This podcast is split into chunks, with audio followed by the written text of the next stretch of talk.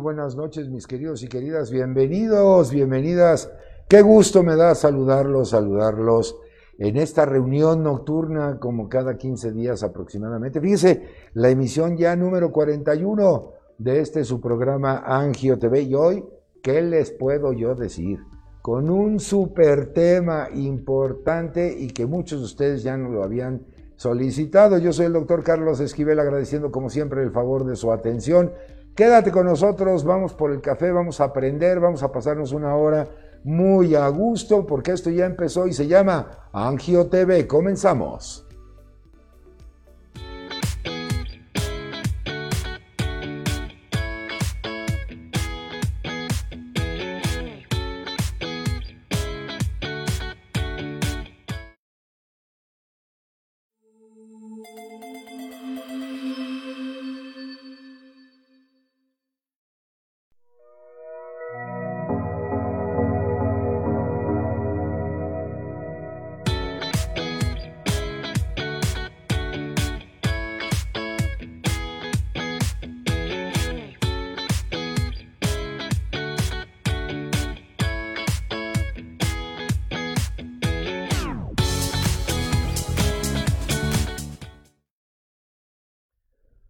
Estamos aquí en el estudio de Angio TV. Fíjese, ya me, puedo quitar mi, mascarilla porque estoy solín, solito. Y me da muchísimo gusto saludaros. Nuestra audiencia maravillosa ya, ya empezó a comunicarse. Recuérdense que si no, yo me siento huérfano de su cariño, me deprimo y entonces mi sistema vascular hace estragos. Entonces, nuestras líneas de contacto ya están abiertas para que usted se comunique con nosotros y me cuente todo lo que quiera y sabe que aquí entre nos Pregúntele lo que quiera a mis super expertos que me acompañan esta noche. Por supuesto, el agradecimiento de siempre. Alfa Sigma, Superempresa 2022 para las mujeres, equidad e igualdad. Muchas gracias por el apoyo y la confianza y por supuesto el aval científico de lo que aquí se platica a través de la Sociedad Mexicana de Angiología, Cirugía Vascular y Endovascular. Como siempre lo decimos, mis amigos, mis amigas, no le haga usted caso a las redes sociales, al doctor Google, a la amiga, a la abuelita, a la comadre. Pregúntele al que sabe, pregúntele al experto, personal calificado, entrenado, certificado. ¿Para qué? Para salvaguardar su salud. No se automedique, visite usted al médico y, obviamente el panel de expertos que tengo esta noche, pues por supuesto angiólogos de profesión. Saludo a la distancia al ingeniero junior a cargo de los controles de esta transmisión y a todo el equipo de eh, profesionales de la comunicación digital que hacen posible la transmisión de este programa, ya la emisión número 41 de Angio TV, que están dispuestos y puestos para atender sus comunicaciones. Yo tengo aquí ya un monitorcito, así es que si de repente ven que, que veo para abajo, es para darle salida a todas sus comunicaciones. Por supuesto, todos capitaneados, comandados en jefe por el licenciado Alfonso Nolasco, creador de este concepto llamado Angio TV. Me da muchísimo gusto darles la más cordial de las bienvenidas nuevamente y déjenme presentarles al super panel de expertos que me acompaña esta noche, por supuesto agradeciendo que hayan aceptado la invitación para estar esta hora el día de hoy con nosotros. Estamos transmitiendo completamente en vivo para todas las plataformas digitales para la Ciudad de México, el resto del país y fuera de él. Así es que aquellas personas que nos escuchen en otra ubicación geográfica, pues háganse presentes y con mucho gusto los vamos a saludar desde Tierra Azteca. Saludo en primer término, angióloga de profesión, a la doctora Georgina Besares Bravo. Georgina, muy buenas noches, bienvenida. Eh, yo los saludo desde Cancún, Quintana Roo. Ah, mira qué padre. Fabuloso, tierra maravillosa, qué envidia oír el mar y ver ese paisaje, pero gracias a la tecnología digital ahora podemos platicar contigo. Muchísimas gracias. Saludo también a la doctora Carla Isabel Moreno Ramírez. Carla, muy buenas noches, bienvenida. Hola, muy buenas noches a todos. Gracias igualmente por la invitación. Estamos acá en Guadalajara. Un gusto de estar con ustedes en el programa. Qué maravilla verdaderamente y ese ímpetu, ese, esa alegría femenina engalana este programa. Muchas gracias a las dos por estar con nosotros y por supuesto el lado masculino, el caballero angiólogo de profesión, doctor Carlos Abel Gutiérrez Díaz. Carlos, muy buenas noches, bienvenido. Hola, muy buenas noches, Carlos. Buenas noches a Gina y a Carla. Es un placer poder estar con ustedes y aprovecho para mandar un cordial saludo a todo tu auditorio. Al contrario, es, un privilegio que los tres estén esta noche con nosotros porque vamos a platicar de un tema que me parece eh, pues, pues relevante, ¿no? La insuficiencia venosa crónica. Como todos sabemos, el sistema vascular son las arterias, las venas, los vasos linfáticos y también se enferman, ¿no? Tienen patología. Entonces, ¿qué les parece si empezamos y nos platican en un contexto general qué es esta entidad? ¿Qué es la insuficiencia venosa crónica? Quien quiera hacer uso de la palabra, el micrófono y la cámara es de ustedes. Yo creo que como, como entrada es muy importante hablar sobre la función normal de las venas, porque a partir de ahí podemos entender el concepto de enfermedad de las venas. Eh, a grandes rasgos, todas las venas se encargan de regresar la sangre desde el pie hacia el corazón, tienen esta función de retorno venoso. Y para que el flujo sea unidireccional, es decir, vaya de abajo hacia arriba y en contra de la gravedad, las venas en su interior tienen unas estructuras que llamamos válvulas. Estas válvulas son como una especie de pliegues en el interior de la vena que se abren para que la sangre pueda subir y se cierran para que la sangre no se baje. Este sistema se mantiene con un flujo que es pulsátil. El corazón en cada latido empuja la sangre, las válvulas se abren y cuando el corazón se relaja, la válvula se cierra. De esta forma mantenemos un flujo que es en una sola dirección, de abajo hacia arriba, desde el pie hacia el corazón. Y esa es la función más básica de las venas. Tienen otras funciones que también pueden ser reservorio, alta capacitancia, pero lo importante es que funcionan para regresar la sangre, esa función de retorno de sangre desde los pies hacia el corazón. Y creo que a partir de ese concepto es que podemos ir platicando sobre la enfermedad de las venas, porque cuando hablamos de insuficiencia venosa es porque vamos a hablar de que las venas dejan de funcionar y van a perder, eh, van a perder esa función de retorno. De ahí ese concepto de insuficiencia venosa. Perfectamente, un, contexto muy, muy claro, doctor Carlos, mi, tocayo, y Georgina, yo creo que no es cosa menor la evolución nos ha hecho una especie en bipedestación. Y, y, hay, un elemento que Carlos me, eh, tocó y que me parece fundamental. Es contra natura. Es decir, el retorno venoso viene contra la gravedad. Y hablar de una insuficiencia venosa, de un mal funcionamiento valvular, pues es igual que una insuficiencia valvular a nivel corazón. Entonces, no es cosa menor. ¿Cuál, ¿Cuál es tu opinión? Porque primero la fuerza del corazón para venir contra la gravedad.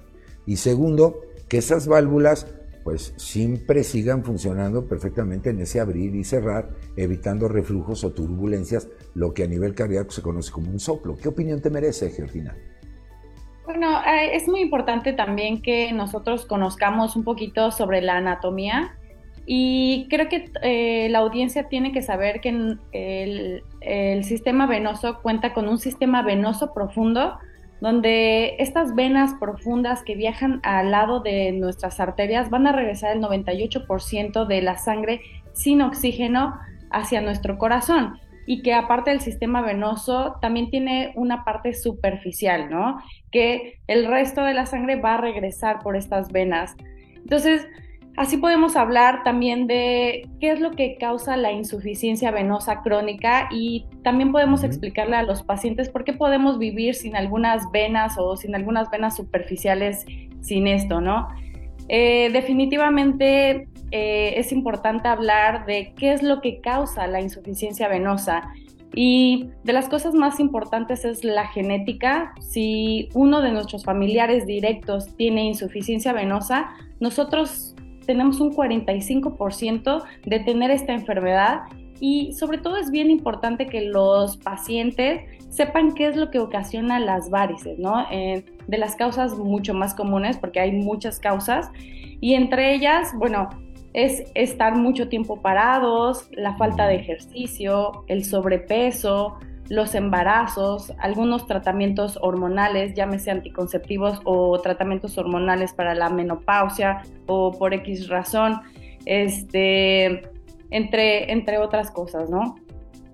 Perfecto, pues ahí, ahí están ya las, las causas. Y en este sentido, doctora Carla, cuando hablamos de insuficiencia venosa, se habla de un compromiso en el retorno venoso, está comprometido el, el, retorno venoso. Dime, ya que mencionaba Georgina la cuestión anatómica, principalmente se sospecha con, con, signos clínicos en las extremidades inferiores, cambios a lo mejor en la coloración de la piel, dolor en, las piernas, eh, eh, vamos, e, e, este tipo de, situaciones, ya en algunos casos la aparición de edema, por ejemplo. ¿Por qué eh, en ese sentido de extremidades inferiores cuando a lo mejor pues retorno venoso tenemos en muchas partes del organismo? ¿Qué opinión te merece?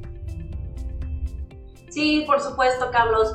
Y esto va también eh, ligado o va de la mano con lo que mencionaba el doctor Abel al inicio. ¿Qué sucede? Tenemos todos, absolutamente todos, un factor en contra que se llama fuerza de gravedad específicamente.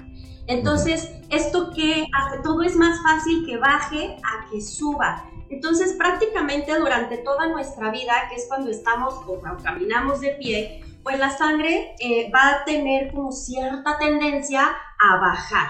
Cuando las venas se vuelven precisamente insuficientes, que quiere decir que no están trabajando adecuadamente, la sangre que tiene que subir al corazón, pues se regresa hacia nuestras piernas, se regresa por fuerza de gravedad. Y es por eso que se queda estancada en nuestras piernas, en nuestros pies, en nuestros tobillos. Entonces, estas venitas pues tienen que empezar a dilatarse o a congestionarse, a llenarse de, más sangre que de, la que pueden eh, contener o de la que pueden transportar. Y eso, Carlos, es lo que nos empieza a, dar los síntomas. Esta sensación de piernas cansadas, esta sensación este, de piernas calientes que, que, yo creo que la mayoría de las mujeres hemos sentido alguna vez, ¿no? que, que, se, se, sienten abotargadas, como si hubiéramos hecho mucho ejercicio, eh, que efectivamente se pueden inflamar, se pueden hinchar y esto va precisamente ligado a la congestión venosa que, se genera esa eh, por esa insuficiencia.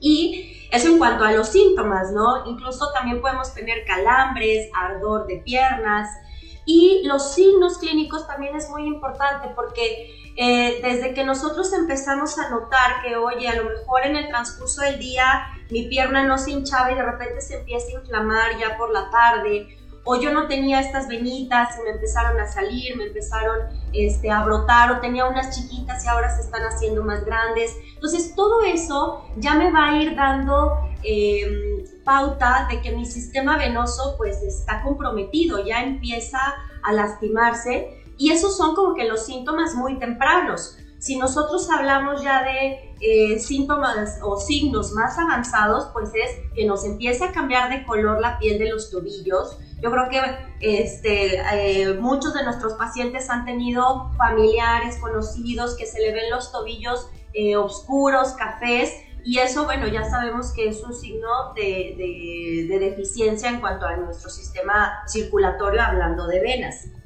Entonces, es muy importante pues que tengamos eh, conocimiento de estos eh, signos y síntomas para poder acudir al especialista en cuanto se presenten y no cuando ya tenemos una complicación eh, o una, una enfermedad más avanzada. Perfecto. Pues ahí está un, un, primer contexto de mis expertos esta noche sobre lo que es la insuficiencia venosa crónica algunas causas. Déjenme saludar a la audiencia que ya se hace presente. Pani JE, buenas noches. Gaby Gaby. Mari Daniel, buenas noches, bienvenida. Dione Cárdenas, buenas noches a todos. Flash PK, buenas noches. Y ya llega una primera pregunta, a ver si el ingeniero Junior me la pone, eh, me la pone en pantalla, que dice, eh, ¿qué opinan? ¿Los hombres tienen varices también igual que las mujeres o hay, o hay diferencia en los sexos? Ahí está Aquí está ya en pantalla el primer mensajito. Lo padecemos igual, ataca más a las mujeres que a los hombres. ¿Qué opinan? Bueno, estadísticamente la enfermedad es más común en mujeres. Sin embargo, también la pueden padecer los hombres.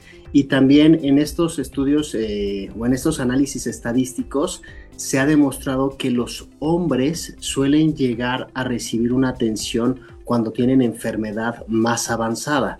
Entonces, la enfermedad es más común en mujeres, pero se presenta en ambos sexos y los hombres se descuidan un poquito más por el tema estético en un principio, no le ponen mucha atención, el vello corporal hace que no se, se vean sus piernas y esto hace que los pacientes hombres casi siempre lleguen con varices más grandes al consultorio, pero también pueden presentar la enfermedad. Correcto, eh, empiezan estas arañitas, ¿no? Eh, famosas.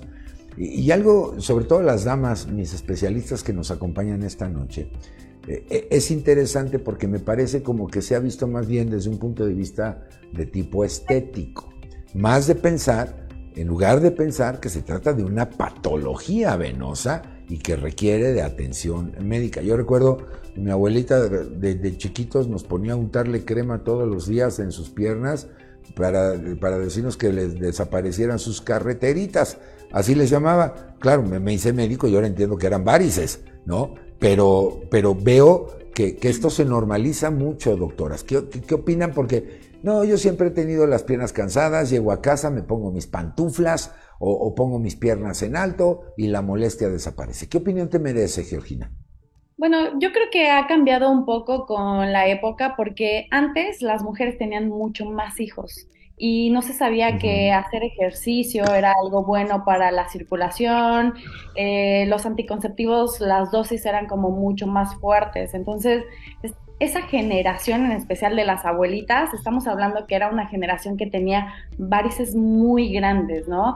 Porque no había como tanta información sobre la enfermedad, no había como tanta información sobre la prevención y la realidad es que tenían mucho más hijos. Esa es la principal causa por, eh, qué las mujeres tienen mayores factores de riesgo, que es el embarazo a diferencia de los hombres.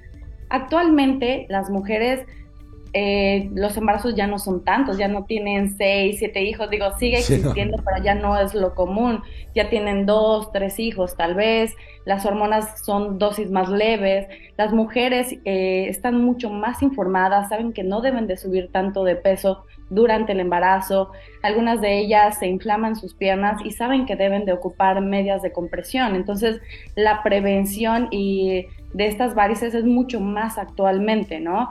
Entonces, se sigue presentando. Eh, es importante saber que una vena varicosa es una vena que está aumentada de tamaño y que el principal factor de riesgo es estar eh, parados. En las mujeres, tal vez los embarazos y en los hombres, como comentaba Abel, no tienen todos estos factores de riesgo que es el embarazo, pero tienen muchos factores de riesgos genéticos, que es lo que más vemos en ellos, y estar como mucho tiempo parados en sus trabajos.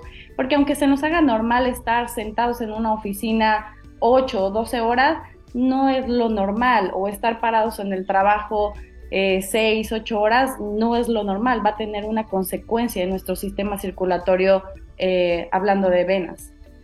Sí, correcto. Y te saludo, Fanny Murillo de Tenorio, buenas noches, bienvenida. Y, fíjate, Carla Isabel, que, hay un elemento importante de lo que nos acaba de comentar Georgina. Si bien es cierto, en, en esas generaciones era el tener más hijos, decían los hijos que Dios te mande, la información en términos del control natal era menor. Y no se diga del conocimiento de la angiología porque incluso actualmente la cantidad de angiólogos que tenemos para el tamaño de población me parece que es insuficiente. Además de que en los pensums curriculares, pues hasta recientes fechas es cuando se empieza a considerar dentro de la formación médica, ¿no? Eh, Carla Isabel, ¿qué, ¿qué opinas? ¿Cómo lo ves tú? Incluso dentro del gremio médico, o sea, el, angiólogo como que está considerado que ya nada más en casos extremos o cuando algo este, ven un sangrado en extremo, bueno, le hablan al angiólogo, ¿no?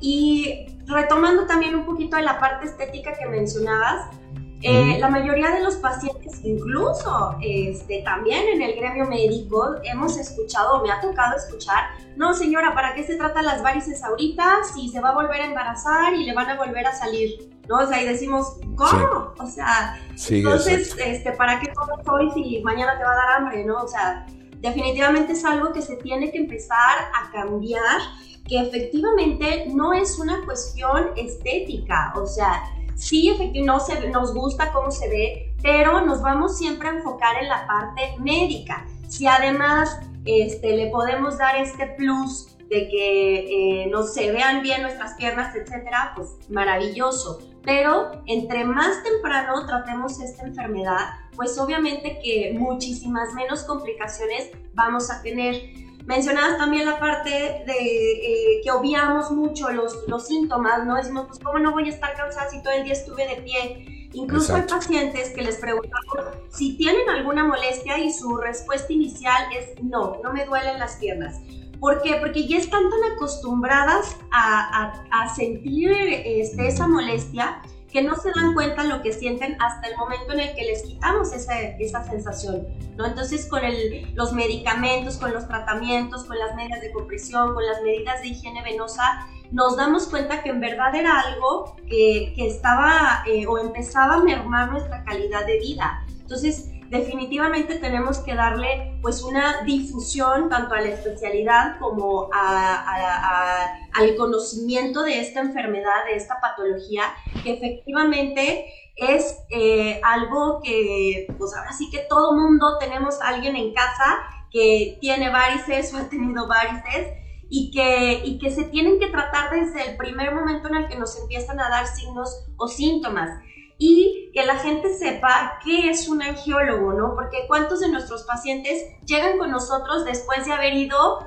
con el flebólogo, después de haber ido con el este, esteticista, después de haber ido con la enfermera que le inyectaba las venas, después de haber ido con el trauma que le dijo que no sé qué, o sea, pasan por todos los especialistas antes de llegar con el angiólogo. Entonces deberíamos este, pues ahora sí que, gracias a estos programas y esta eh, difusión que se está haciendo de la especialidad, la gente ya empieza a tener como el concepto de decir, ok, es circulación, tengo que ir con el angiólogo, con el especialista. Si tengo un problema del ojo, pues no voy a ir con el del estómago, ¿verdad? O sea, pues voy con el oftalmo. Entonces, sí empezar a educar a nuestros pacientes que, eh, qué es lo que hace la especialidad y que esto definitivamente deja de ser algo estético cuando empieza a comprometer nuestra calidad de vida. Entonces, a lo mejor el día de hoy no lo hace, pero en 10 años sí. Y si el día de hoy lo puedo eh, revertir y lo puedo controlar, pues qué mejor, ¿no? Mejor eso, como mencionaba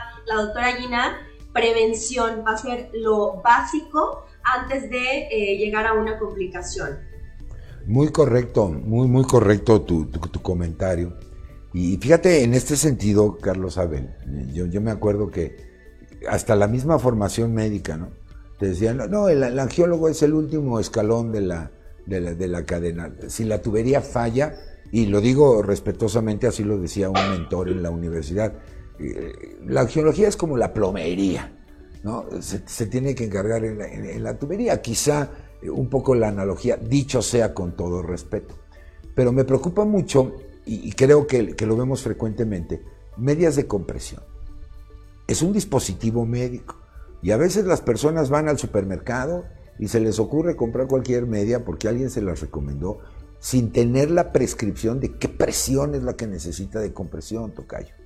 Y en otro sentido, doctor, eh, eh, eh, esta invasión en el mercado de productos milagro, que ahora estos productos pues curan todo, ¿no? Ya hubiéramos sanado al mundo de enfermedades porque he visto productos que se ofertan desde una uña enterrada hasta cáncer. Y, creo, ¿cuál es tu mensaje de experto en estos dos sentidos? Porque yo creo que tienen que ir bajo la supervisión de ustedes, que son los especialistas. Claro, mira, para, para enfocar en ese, en ese tema, voy a tomar dos conceptos que ya la doctora Jenny y la doctora Cara los platicaron, pero vamos a aterrizarlos en este concepto de prevención. Primero, la enfermedad tiene una carga genética que es influenciada por nuestro estilo de vida. Nuestro estilo de vida lo podemos modificar, pero hay cosas que no podemos cambiar, como es la edad o los genes. Y por eso es que la prevención ayuda, pero no es absoluta en esta, en esta enfermedad, porque yo puedo hacer ejercicio, puedo mantenerme en mi peso, y a pesar de estar haciendo todas estas actividades, la carga genética se puede manifestar. Entonces, las medidas preventivas ayudan, pero no es algo que sea garantizado, porque tenemos factores que no se pueden modificar. Las varices pueden aparecer por la edad, y por más que yo haga ejercicio, por más que yo me cuide, la edad me va a alcanzar y las varices pueden llegar a salir. Entonces las medidas preventivas ayudan, pero no es una garantía. Otro concepto muy importante es que la enfermedad tiene una progresión que vamos de menos a más, de cosas muy simples como una arañita, como una telangiectasia, a una vena de mayor diámetro que llamamos vena reticular, una vena completamente tortuosa que parece gusano, que es una vena varicosa, hasta los cambios cutáneos y las complicaciones. Mm. Y esta progresión de la enfermedad me ayuda a clasificar el problema desde una situación estética a una situación médica o una situación de complicaciones. Y por lo tanto, el tratamiento en cada una de estas fases me va a ayudar a que la enfermedad no progrese. Y es decir, yo de una forma u otra, con el tratamiento de la enfermedad, estoy previniendo el avance de la enfermedad. Entonces, a partir de estos conceptos, nos damos cuenta que es muy común que podamos ver un paciente con algunas venas pequeñas, algunas telangiectasias, que no veamos ningún problema importante, pero podemos enfocar, tratar esas venitas, quitar esas arañitas, es un tratamiento de, de consultorio y tenemos la enfermedad controlada, es decir, esto no va a avanzar a una complicación. Podemos ocupar medias de compresión, podemos ocupar algún medicamento y tenemos la enfermedad controlada. Sin embargo, la genética puede manifestarse y a pesar de que el paciente utilice sus medias de compresión, puede llegarse a formar una varice. Pues es muy importante que el paciente acuda al consultorio para que esa varice sea estudiada y si es algo que se puede eliminar en consultorio, la enfermedad se controla y no hay una, un, avance. Entonces, a lo que yo lo más importante de prevención es acudir a consulta con el angiólogo, porque de esa forma se va a analizar la enfermedad y vamos a poder tomar las medidas correctas para evitar que la enfermedad avance. Perfecto, pues ahí está ya. Yo creo que hay tres elementos que no podemos evitar. Uno de ellos es la muerte, el otro es la edad y además, no es cosa menor lo que ustedes ya me comentaron, un índice de heredabilidad del 45%, contra eso no nos podemos pelear. Y además, les digo a mis estudiantes, somos insolentes con nuestro organismo, eh, no ejercicio, mala dieta, tabaquismo, alcoholismo, pues esto eh, pues eh, incrementa el riesgo. Y algo que tampoco me puedo quitar de encima es el tiempo, en el sentido de que tengo que hacer una pausa. Esto está buenísimo. Yo los invito a que sigan con nosotros. Se sigue comunicando la audiencia maravillosa. Yo voy a hacer una brevísima pausa. Si usted nos acaba de sintonizar, estoy platicando con la doctora Georgina Besares Bravo, con el doctor Carlos Abel Gutiérrez Díaz y con la doctora Carla Isabel Moreno Ramírez, los tres angiólogos de profesión, sobre la insuficiencia venosa crónica. Así es que permítanme un momentito, vamos por más café no me tardo nada, voy y vengo. ¿A dónde? Aquí, Angio TV, no te vayas.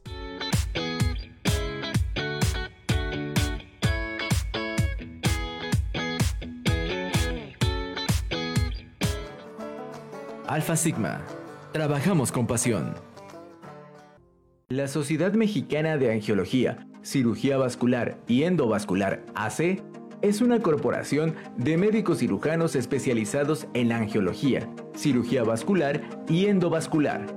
Asimismo, de médicos cirujanos con otras especialidades que pueden considerarse como afines a la angiología, cirugía vascular y endovascular, y de aquellos que con frecuencia en sus actividades y ejercicio profesional encaminen sus esfuerzos a la investigación, el estudio o el tratamiento de las enfermedades vasculares, residentes en distintos lugares de la República Mexicana.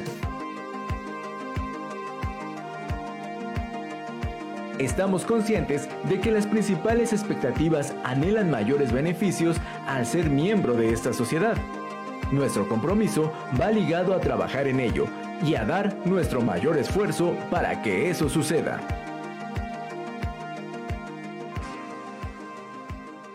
Angio TV Alfa Sigma. Trabajamos con pasión. En Spotify ya están disponibles los nuevos episodios de Angio TV. Escúchalos ahora. La SMACB, con el afán de promover y divulgar con mayor esfuerzo los avances científicos de nuestra comunidad como cirujanos vasculares, invita a todos los angiólogos, cirujanos vasculares y endovasculares, así como a residentes de cirugía vascular en formación, a participar en nuestro concurso de trabajos libres, que se llevará a cabo en el programa del 54 Congreso Internacional de Angiología, Cirugía Vascular y Endovascular, que se llevará a cabo del 1 al 5 de noviembre de 2022. Los trabajos a evaluar serán inéditos y originales, relacionados con angiología, cirugía vascular y endovascular o vinculados íntimamente con ella. Para más información visita www.smacbe.org.mx, da clic en 54 Congreso Vascular 2022 y verás las convocatorias para trabajos de ingreso, trabajos libres, convocatoria pósters, convocatorias videos. Administraciones MACBE 2022.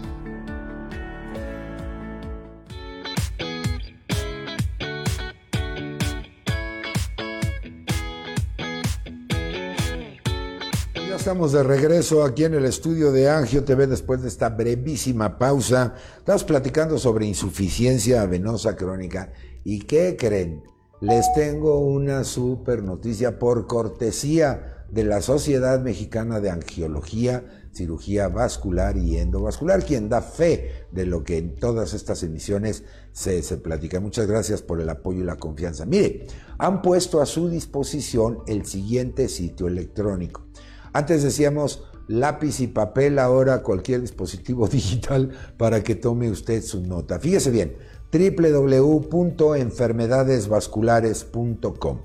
¿Qué importancia tiene este sitio electrónico? Muchísima.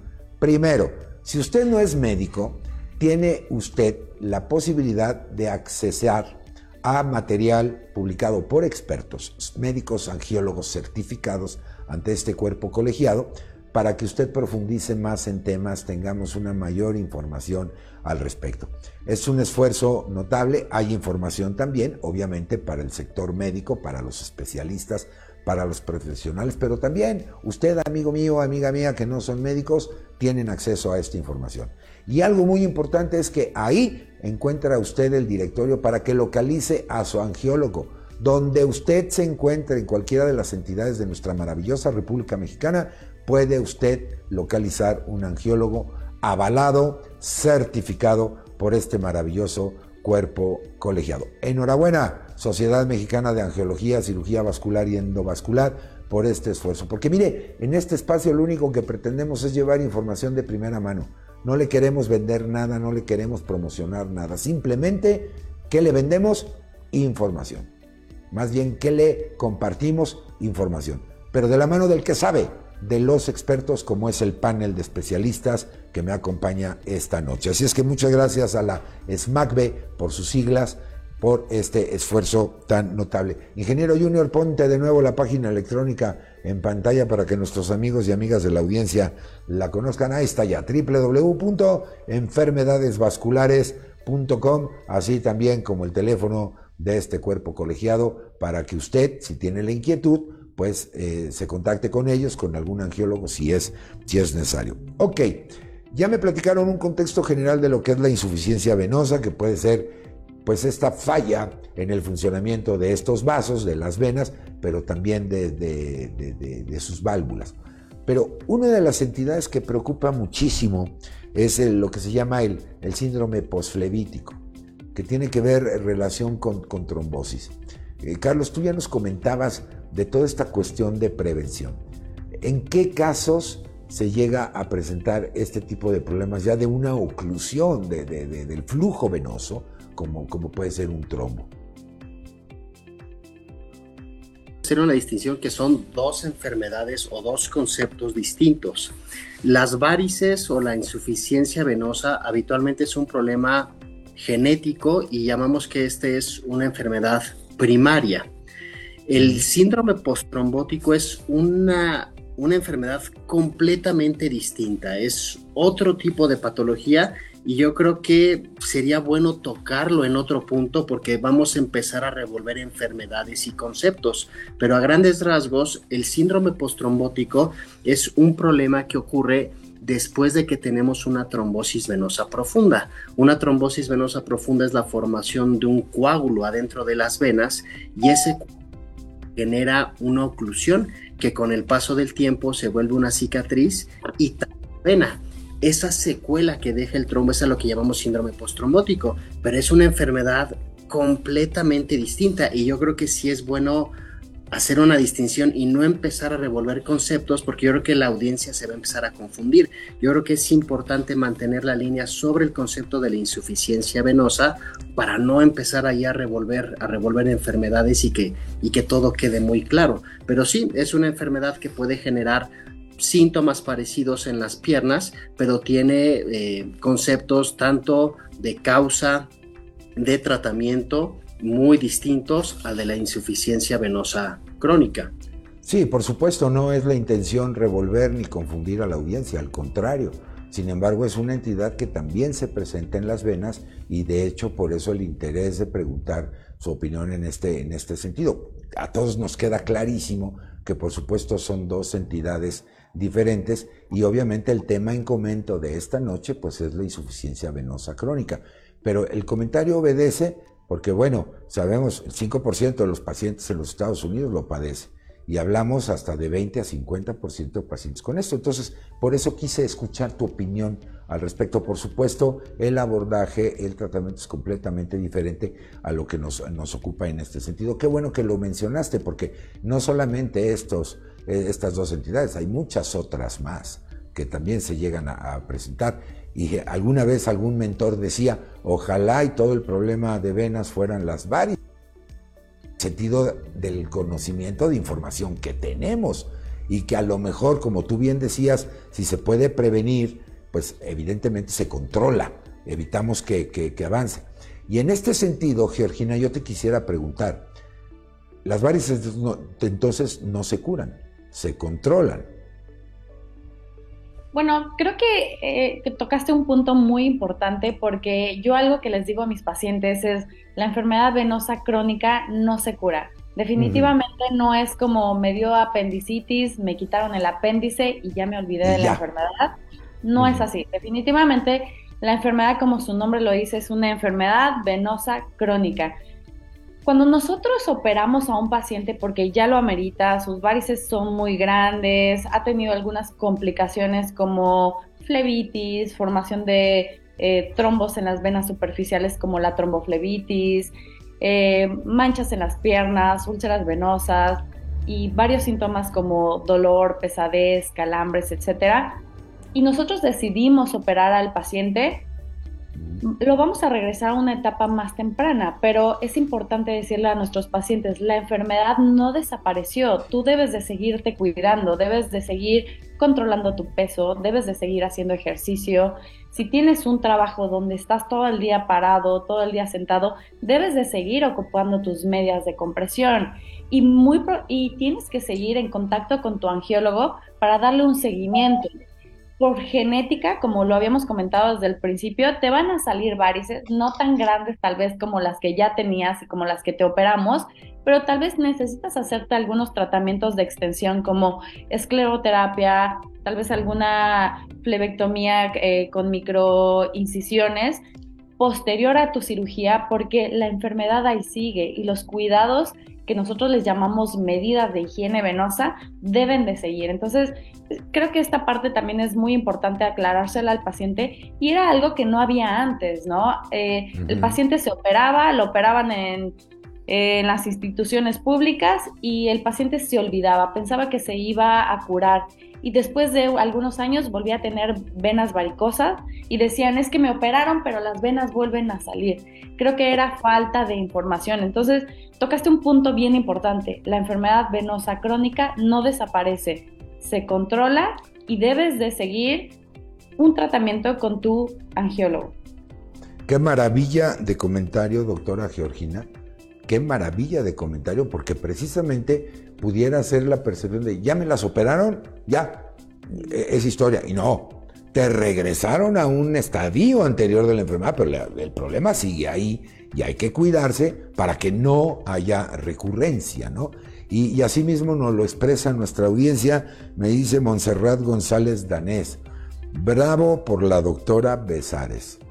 Coincido plenamente, este es un comentario fantástico porque habrá entidades cuya resolución sea al 100% y habrá otras que tenemos que tener bien claro en el radar que ahí están, se controlan, como bien decía el doctor Carlos, que esto no avance, que ya no se complique en una situación mayor, pero ahí está, ahí, está el cuadro. Y en este sentido, doctora Carla Isabel, las medias de compresión o, la terapéutica de la compresión, ¿cómo, ¿cómo lo establecen ustedes? ¿Cómo se lo recomiendan al paciente? Me imagino que debe de haber alguna distribución especializada para esto. Es decir, no es ir a comprar un accesorio, como decía yo en el primer bloque, al supermercado y, tomar cualquier media en, este sentido, ¿no? Efectivamente, Carlos. Eh, la compresión o la compresoterapia es la piedra angular en el tratamiento de la enfermedad venosa, ¿no? De la insuficiencia venosa, este, eh, de las varices de la trombosis, como mencionaban. Hablando de venas, es compresión. Y es súper importante que esta compresión sea siempre indicada por su médico, porque no todos los pacientes vamos a necesitar la misma compresión, no todos los pacientes van a poder este, colocarse las medias de la misma compresión. Eh, habrá quien necesite medias solamente hasta la rodilla, que es la que se conoce como tobimedia o la, o la calceta de compresión. Habrá quien necesite una media más arriba al muslo o incluso una pantimedia. O sea, todo tiene que ir definitivamente acorde al problema que se tiene, al estadio eh, eh, de la enfermedad que se tenga y sobre todo al tipo de paciente. ¿A qué voy con esto, Carlos? Que a lo mejor tenemos pacientes este, ya de edad avanzada que con trabajo se pueden poner un zapato y nosotros queremos que se pongan una media de compresión alta, pues por supuesto que no se la va a poner, ¿verdad? Entonces ahí tenemos que hacer como cierto balance para que sea eh, dentro de las posibilidades de nuestro paciente, por supuesto. Eh, claro que tenemos compresiones este, eh, suaves, vamos a decirlo así, o, preventivas, que van desde los 8 a los 15 milímetros de, mercurio. Exacto, y esta es la compresión que genera eh, la media en nuestra pierna, sobre todo en la parte del tobillo.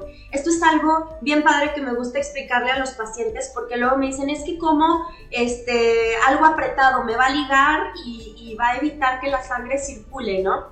Y yo les explico, la cuestión de las medias de compresión es darle un apoyo a nuestras venitas. Entonces va a ser como si lo dijéramos en una cuestión muy este, coloquial, como si drenáramos esas venitas desde, la, desde nuestra planta del pie hacia arriba. Entonces la mayor compresión cuando utilizamos las medias de compresión va a estar en el pie y en el tobillo. Conforme va subiendo a lo largo de la pantorrilla, va disminuyendo esa presión para hacer precisamente ese efecto como de drenaje y que no nos ligue. Había, no sé si recuerdan, bueno, hace mucho había una este, marca por ahí que, que salió muy, muy chafa, que efectivamente estaba mal diseñada y lo que hacía era este, ligar en la parte de, de, la pantorrilla. Entonces, en vez de ser una ayuda, pues obviamente que complicaba más a nuestros pacientes. Entonces, sí es súper importante que no nos dejemos llevar por las marcas a lo mejor comerciales, o que hay que este, en Amazon y en no sé dónde venden y que bien baratas y que las traen de nosotros. O sea, tiene que ser definitivamente una marca que sea eh, indicada por, nuestros, eh, por nosotros los angiólogos, que sea una compresión adecuada para lo que queremos tratar. Eh, y pues que nos vaya a dar efectivamente la compresión que necesitamos, ¿no? No es lo mismo que eh, necesitemos una compresión muy alta y apenas estemos usando la, mini, pues no, no me va a servir absolutamente de nada. Y sobre todo que estén bien eh, medicadas, porque bien lo que, lo que, o bien graduadas, ¿no? Porque al final de cuentas lo que decías es nuestro medicamento. O sea, Esto es lo que nos va a ayudar y les digo a nuestros clientes que el medicamento claro que te ayuda, pero esto es lo que tienes que usar y lo que te va a ayudar a evitar que nuestras venas se sigan congestionando y que tú puedas seguir caminando de pie y puedas seguir trabajando de pie y protegiendo a tu sistema circulatorio. Entonces, no se automediquen, en este caso sería eh, esa la, recomendación, porque el hecho de ir a comprar una media de compresión es nuestro medicamento, entonces no es lo que yo creo, la dosis que yo crea, el tiempo que yo crea, sino lo que te diga tu angiólogo. Eso es súper importante, Carlos. Sí, no, coincido plenamente, de hecho están consideradas como un dispositivo médico y, por lo tanto requiere del diseño y de la prescripción precisamente del, médico. Una pregunta más para ti, eh, Carla Isabel. Una vez que prescriben ya la compresión, ¿esto es de uso permanente o, es por periodos de tiempo eh, o, depende de cada caso? Lo ideal en un mundo perfecto, les digo así a todos, sería utilizar nuestras medias de compresión todo el día. ¿Por qué? Porque es cuando estamos de pie, es cuando eh, la fuerza de gravedad tiene su efecto en nuestras piernas. Entonces, hay pacientes que dicen, no, es que es más cómodo dormir con ellas. Pues sí, pero dormido pues no tienes esa presión en tus piernas hacia abajo, no te va a ayudar absolutamente en nada. Entonces, lo ideal sería, ahora sí que todos utilizarlos, este, eh, ya dependiendo de la compresión, pero sí durante todo el día cuando estemos de pie. Por supuesto que hay que adaptarlo, como te mencionaba, cada paciente, ¿verdad? A lo mm, mejor hay este, pacientes que es nada más algo preventivo, que es una paciente que es estilista pero trabaja mediodía, bueno, a lo mejor nada más va a hacer la indicación durante el trabajo, este, cuando esté mucho tiempo de pie, cuando esté mucho tiempo sentado, o sea, eso ya se puede valorar en, en la consulta. Un tip, así como que para, para nuestros pacientes es si ya están y si ya les indicaron y si ya están usando la media de compresión, eh, que sea en los momentos en los que más actividad tienen o más sedentarios estén. Entonces, si yo sé que trabajo en la computadora todo el día y que no me muevo, pues ese es mi momento para ponerme las medias de compresión, ¿no? No cuando estoy acostada a lo mejor ya viendo tele con las piernas hacia arriba, o sea, tratar de educar a nuestros pacientes de cómo es que funcionan estas, estas, estos dispositivos médicos para poder nosotros también hacer un uso adecuado de, ellos, pero sí efectivamente sería utilizarlos pues prácticamente de por vida, ¿no? Como bien decía la doctora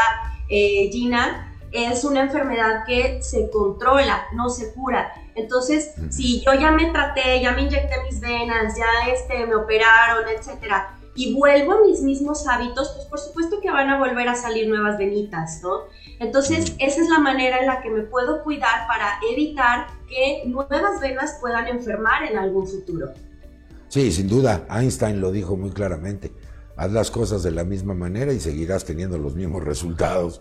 Entonces, me parece que tú lo acabas de reforzar de una forma maravillosa.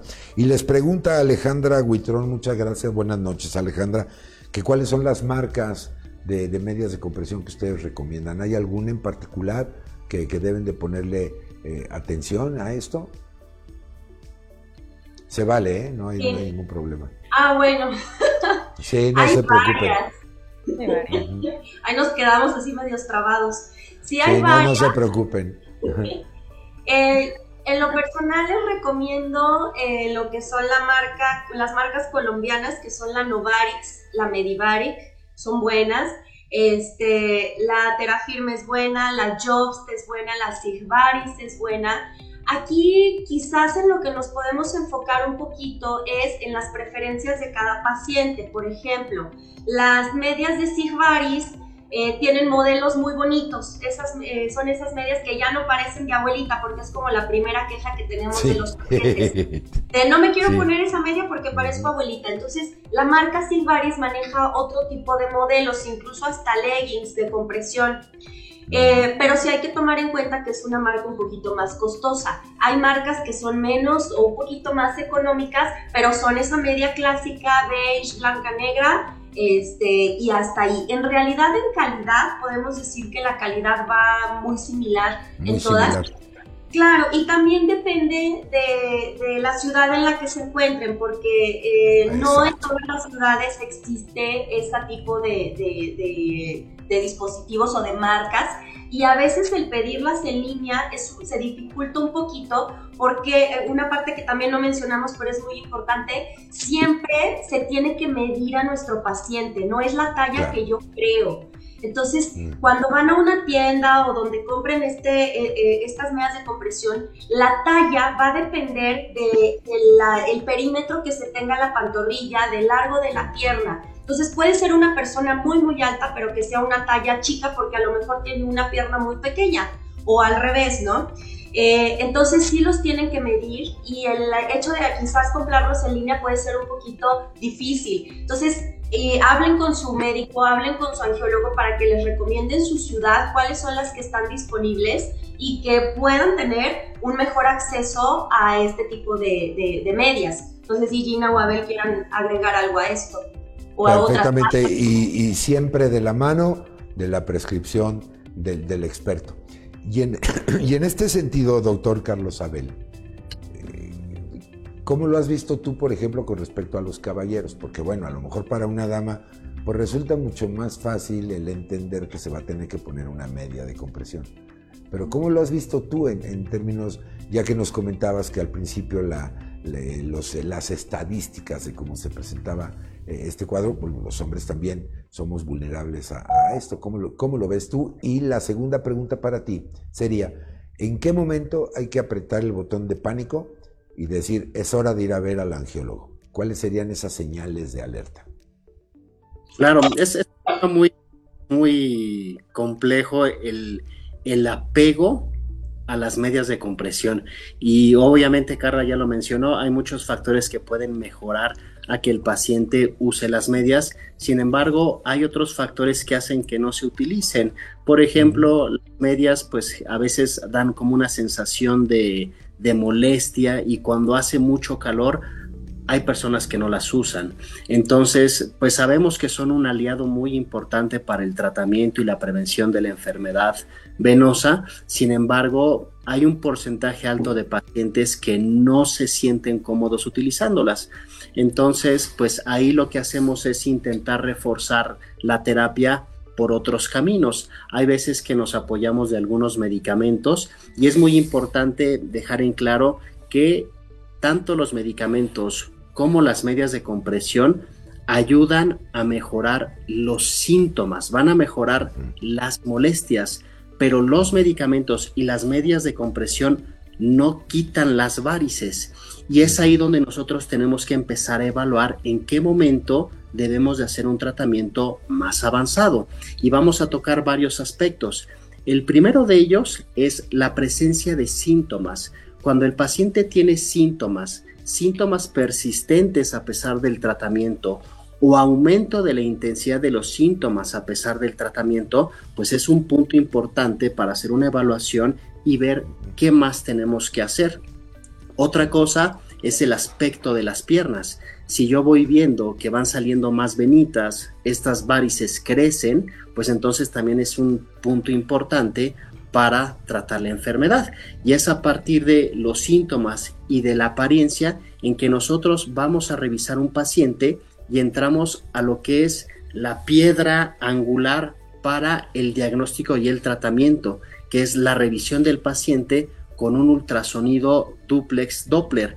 Este es un estudio que se hace habitualmente en todos los consultorios de angiología y me permite establecer el grado de la enfermedad y, lo más importante es que me permite escoger el tratamiento que requiere cada paciente.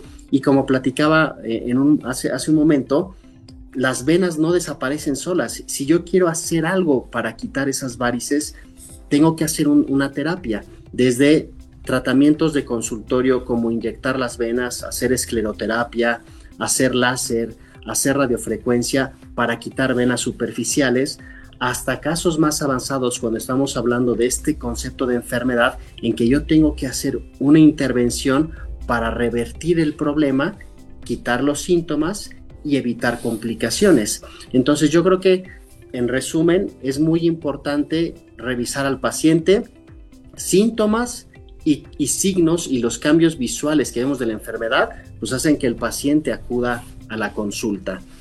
Se hace el Doppler y con el Doppler se toma una decisión del tratamiento que vamos a tomar. De forma universal, a la mayoría de los pacientes se les da una media de compresión, cuando hay síntomas damos algún medicamento y cuando queremos quitar las venas tenemos que hacer algo. Sí, perfecto. Eh, doctora Georgina, ¿qué te parece si me dieras ampliar un poco, abonando a lo que ya nos dijo el doctor Carlos, en términos de la terapia? Ya se habla de la compresión, de las medias de compresión. Él hablaba también de un tratamiento médico y seguramente llegaremos al tratamiento quirúrgico.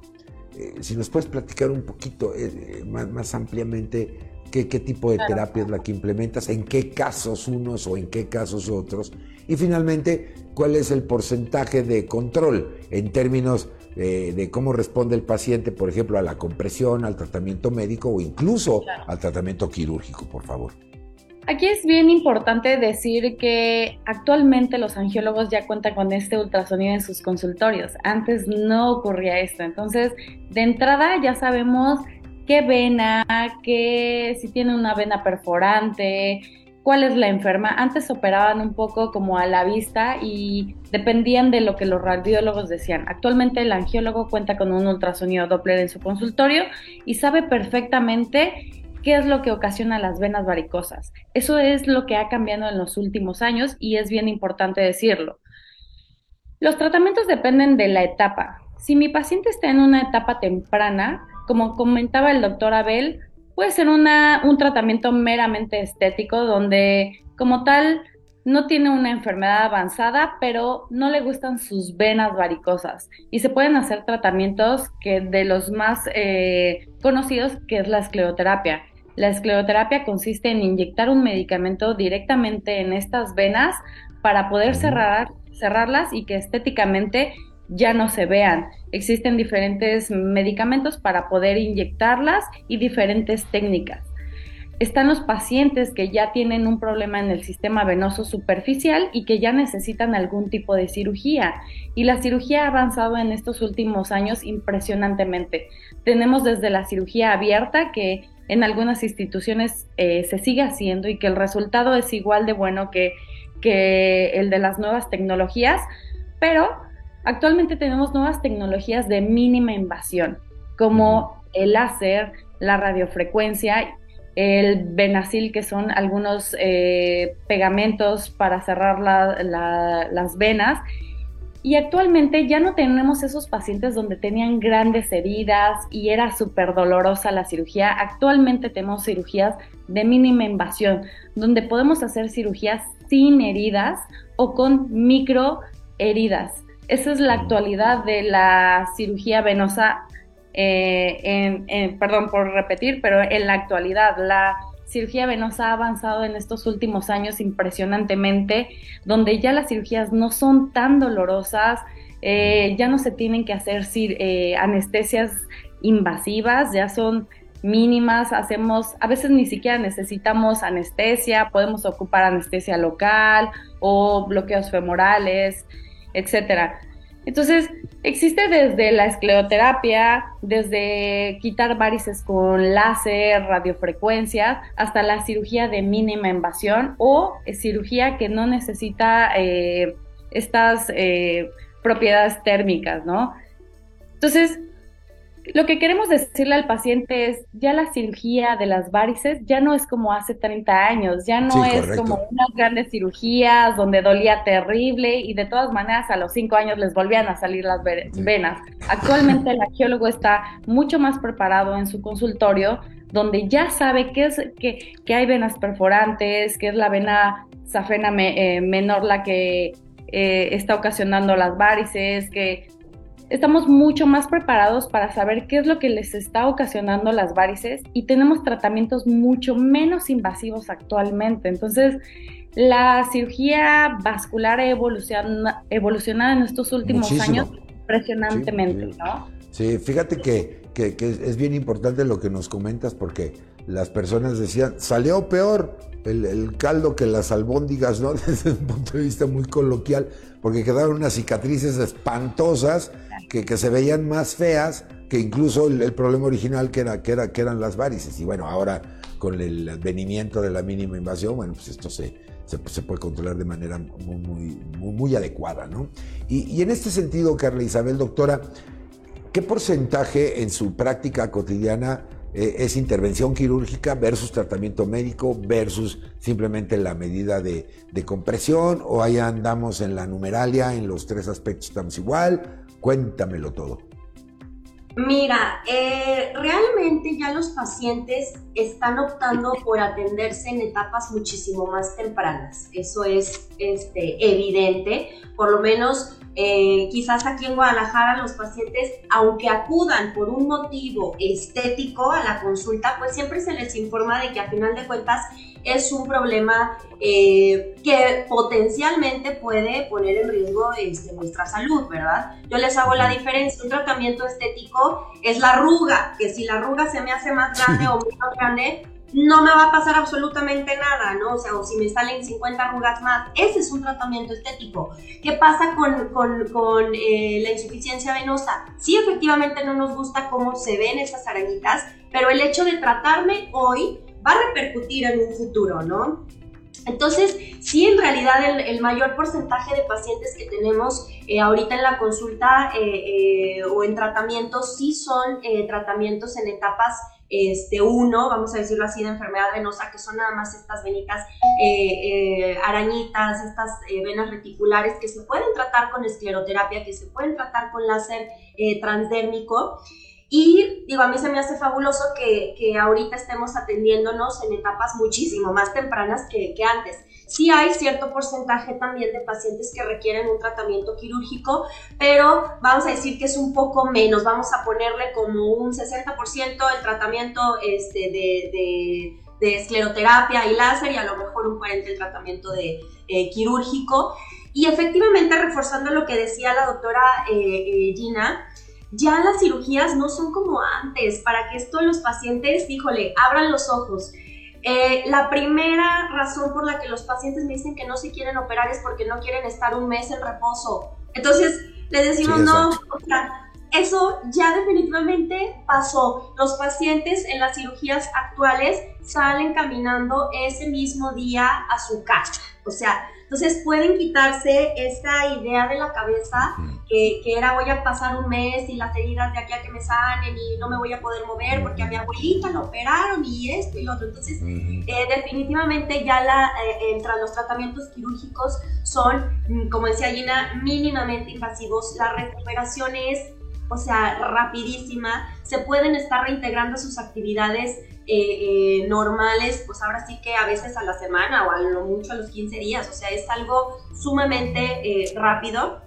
Entonces, sí tenemos esa diferencia y los tratamientos ya médicos quizás es propiamente o puramente el medicamento, lo dejamos quizás para los casos en los que los pacientes, uno, no se quieren hacer ningún otro tratamiento, Dos, quizás está contraindicado por algún otro problema, eh, eh, alguna otra enfermedad que tengan, que decimos, bueno, ni para qué, ¿verdad? Simplemente controlamos tu enfermedad de las venas y a lo mejor este, es tu corazón o es tu diabetes o es X, ¿no? Otra cosa que sea, eh, que, a la que le vamos a dar prioridad siempre y cuando tengamos controlado el problema vascular o el problema venoso en este caso. pero, pero yo creo que en general no sé, podrán también dar su opinión, pero creo que la mayoría de los pacientes sí están acudiendo a consulta en un menor, eh, eh, en etapas más tempranas, por lo que se ha incrementado los tratamientos mínimo invasivos como es la escleroterapia o el láser transdérmico. Sí, de hecho, yo creo que casi casi ya tiene la etiqueta de cirugía ambulatoria, ¿no? Entra el mismo día, salen el mismo día y como si no les hubieran hecho nada sin, sin todo ese, e, e, ese bagaje que conocíamos en la historia de esas grandes heridas y, y, etcétera. ¿Cómo ves tú el futuro, doctor Carlos? ¿Tú crees que esta entidad en algún momento pudiera llegar a ser erradicada? Digo, nos quedó clarísimo la edad, la herencia, los hábitos, pero ¿tú considerarías en ese mundo ideal que mencionaban las colegas eh, que, realmente este fuera un, problema si cambiamos toda esta parte que, pudiéramos pensar ya va a ser raro ver, ver eh, varices o es una entidad que llegó para quedarse y ahí estará por siempre? Yo creo que es algo que ahí estará. Y lo que dijo la doctora Gina es muy cierto y ese, ese concepto creo que hay que tenerlo muy en, muy en cuenta de que la enfermedad se va a mantener controlada. Y los tratamientos actuales me permiten hacer muchas cosas, me permiten hacer cirugías de mínima invasión, como ya platicaron, cirugías donde yo opero al paciente en la mañana y en la tarde ya está en su casa y al día siguiente ya está trabajando de forma normal. Entonces, toda esta tecnología me permite ofrecer tratamientos que hacen que no sea doloroso, que el paciente tenga buenos resultados funcionales y también buenos resultados estéticos. Y por lo tanto mejora el apego a los tratamientos, el seguimiento a largo plazo y dejar muy claro que un paciente, una vez que el paciente con varices llega al consultorio, es muy probable que sea un paciente que estemos viendo toda la vida, porque en algún momento vamos a poner una situación hipotética, una mujer de 30 años que llega al consultorio por unas arañitas que son 100% estéticas. Yo se las puedo inyectar, le podemos hacer escleroterapia desaparecen esas arañitas. Pero ella se embaraza a los 35 y después del embarazo le salen nuevas varices. La volvemos a revisar, igual vemos que son varices pequeñas, se las volvemos a inyectar y la enfermedad se controla. Pero igual a los 39 vuelve a tener otro embarazo y llega con varices ya muy grandes, ya con síntomas y es una paciente que se tiene que operar, láser, radiofrecuencia, venacil, etcétera, para quitarle esas varices y que ella esté bien. Y entonces pasan muchos años, la podemos volver a revisar a los 55 años, porque después de la cirugía se formaron algunas nuevas venitas y entonces las podemos volver a tratar, se las puedo volver a inyectar, pero yo tengo a la paciente en control, la mantenemos asintomática y la mantenemos libre de complicaciones. Por lo tanto, creo que ese concepto también involucra a que el paciente esté consciente de que una vez que vemos un paciente con varices en el consultorio, pues es muy probable que lo estemos viendo durante muchos años porque la enfermedad se tiene que estar controlando con todas estas opciones que tenemos de tratamiento. Perfectamente, ahí está, ya casi nos vamos. Alejandra Huitrón les agradece mucho la respuesta sobre las marcas de las, de las medias. Ángeles Are, hola, hola, buenas noches, bienvenida Rosalinda Bravo a Vendaño también bienvenida.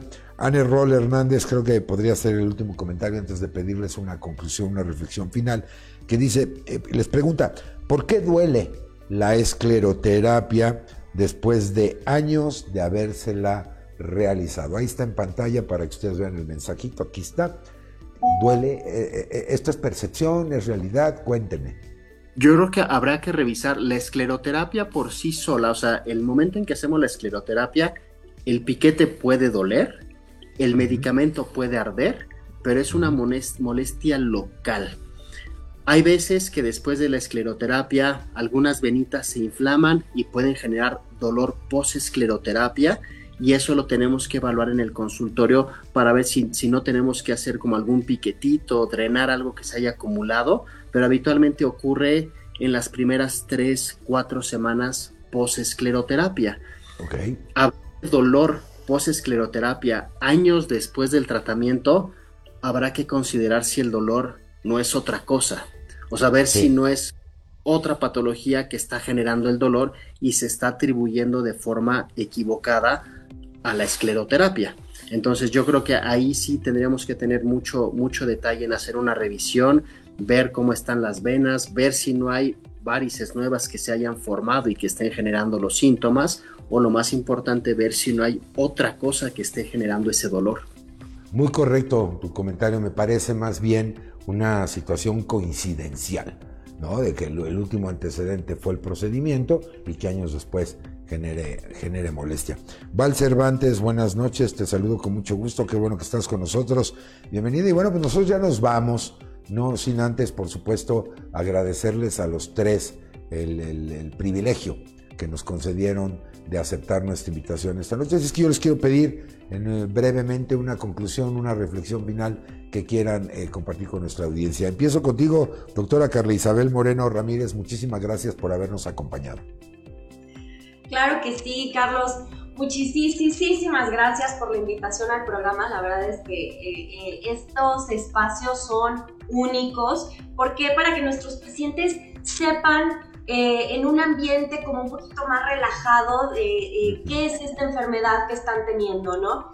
Yo les quiero invitar a todos nuestros pacientes, a todos eh, eh, los que nos están viendo, que acudan a revisión con un angiólogo antes de ir con el yerbero, antes de ir con el homeópata, antes de ir este, con cualquier eh, otro pues médico, vayan con el angiólogo para que les revise sus venitas, para que revise su circulación. Ahora sí que no necesariamente tenemos que eh, ya tener algún problema, ¿no? Debería de ser como una consulta anual de seguimiento, de prevención y poder detectar si tenemos algún problema o algún, alguna patología circulatoria que requiera un seguimiento, que requiera un tratamiento y lo más importante siempre va a ser la prevención. Confíen en su angiólogo, eso es clave. Pregunten todo lo que, lo que, eh, todas sus dudas. Estamos nosotros para responder todas las dudas que tengan, eh, que no quede nada en el aire. Ahora sí que tengan confianza con su médico y eh, cuando les indiquen un tratamiento, crean que de verdad es lo que necesitan, ¿no? Porque a veces es, no, yo creo que no, voy con otro. Ay. Sí, seguro. O que, o que muchas veces tenemos ahí un... Eh, ya regresó.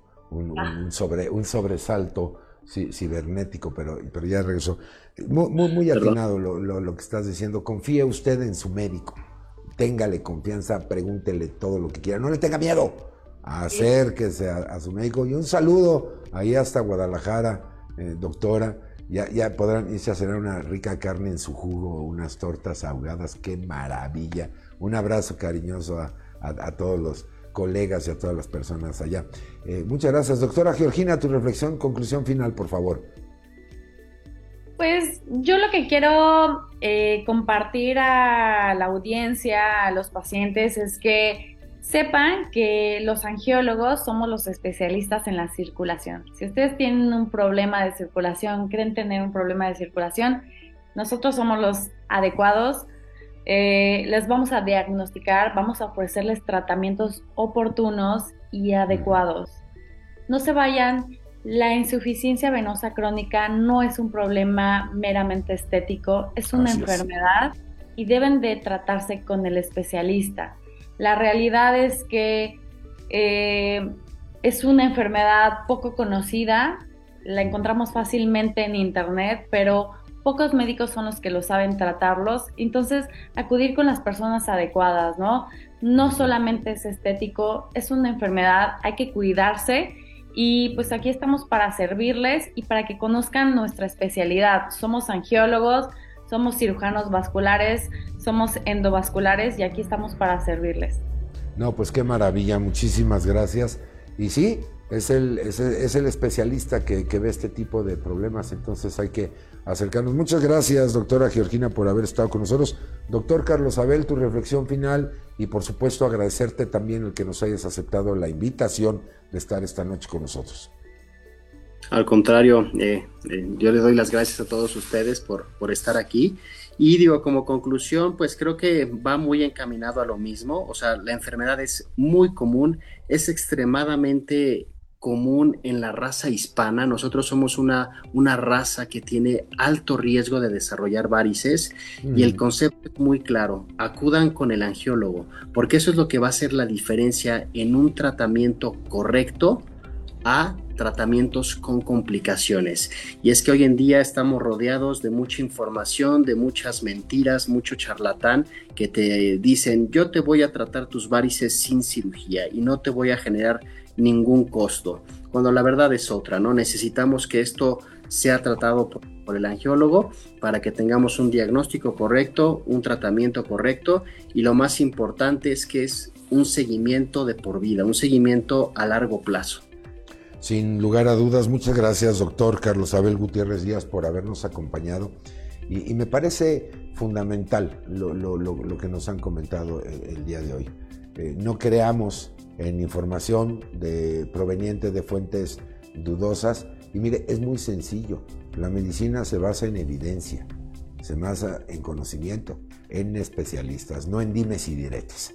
Eso es el, punto medular que nosotros pues eh, siempre los invitamos en esto. Y hoy he percibido, eh, yo les digo a mis estudiantes, mira nomás qué maravilla del doctor, la pasión hecha profesión. Y esto, colegas, lo he detectado en ustedes tres, lo cual la eh, sociedad, los pacientes, pues obviamente fortalecen la certidumbre, la confianza en especialistas de la magnitud como ustedes. Yo les agradezco muchísimo el que hayan estado con nosotros y bueno, pues nosotros ya nos vamos. Ángeles Are, muchas gracias por la información y bueno, toda la audiencia les agradece todo lo que han compartido esta noche. Ya nos vamos en nombre de este gran equipo de profesionales de la comunicación digital que hizo posible la transmisión de este programa. Muchas gracias eh, por el privilegio de su atención. Por supuesto, Alfa Sigma, Superempresa 2022 para las mujeres, equidad e igualdad. Muchas gracias por el apoyo y la confianza. Y por supuesto, el aval científico de lo que hemos platicado esta noche a través de la Sociedad Mexicana de Angiología, Cirugía Vascular y Endovascular. Les recuerdo, consulten el sitio electrónico www.enfermedadesvasculares.com. Ahí hay información y sobre todo localice usted a su angiólogo. Mi reflexión final, ¿sabe cuál es? Mi recomendación, sea usted feliz, que tenga usted la más maravillosa de las noches y mire, yo todavía me lo sigo poniendo, es muy fácil, si hay virus por ahí, tápele la entrada a su organismo, si usted desafortunadamente lo tiene, pues evite que salga y contagie a los demás. Sigamos siendo responsables, cuidémonos mucho, ayúdenos por favor a compartir esta información. Yo los espero en la próxima transmisión de Angio TV, ya la número 42 por supuesto, y nos dará muchísimo gusto contar con su compañía. Yo soy el doctor Carlos Esquivel Acroa, agradeciendo el favor de su atención al ingeniero junior en los controles, al licenciado Alfonso Nolasco. Muchas gracias a todo el equipo de producción. Ya nos vamos y que mi Dios me los bendiga hoy y siempre. Pase usted la más feliz de las noches. Nos vemos. Hasta la próxima. Esto fue Angio TV. Nos vemos.